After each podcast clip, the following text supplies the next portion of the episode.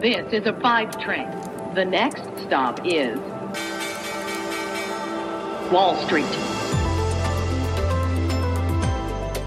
Hallo zu euch nach Deutschland, herzlich willkommen zu Wall Street Daily, dem unabhängigen Podcast für Investoren.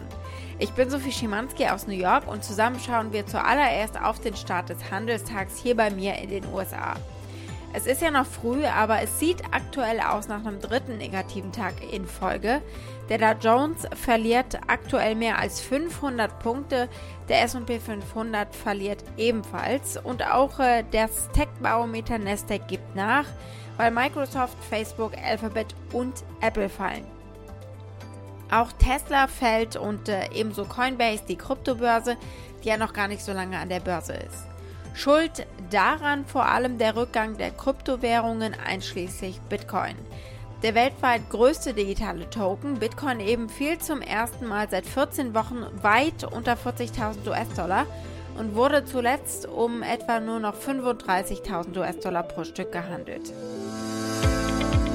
Was geht ab auf dem Markt? So gekommen, wie wir das vermutet haben. Sogar ein kleines bisschen schlimmer. Kritische Äußerungen jetzt aktuell aus China haben den Bitcoin heute weiter auf Talfahrt geschickt. Seit dem Rekord Mitte April bei 65.000 Dollar ist der Kurs um mehr als 40 Prozent gesunken. Ist das mehr als nur ein kurzes Zwischentief? Naja, der Bitcoin hat ja schon viele Einbrüche überstanden und sich immer wieder erholt. Aber ob das auch jetzt wieder klappt? Wir gucken natürlich auf diesen Bitcoin-Absturz. Wir schauen darauf, wie schlimm es ist und äh, warum Bitcoin fällt. Wir gucken weiterhin auf den Autobauer Ford. Die haben einen neuen Pickup vorgestellt, der ist voll elektrisch und äh, Präsident Joe Biden ist Probe gefahren, sehr medienwirksam. Wir gucken mal, was er dazu gesagt hat. Googles erster Tag der Entwicklerkonferenz ist ja vorbei und wir gucken auf die ein, zwei Neuerungen und hören auch mal rein, wie der erste Tag so abgelaufen ist.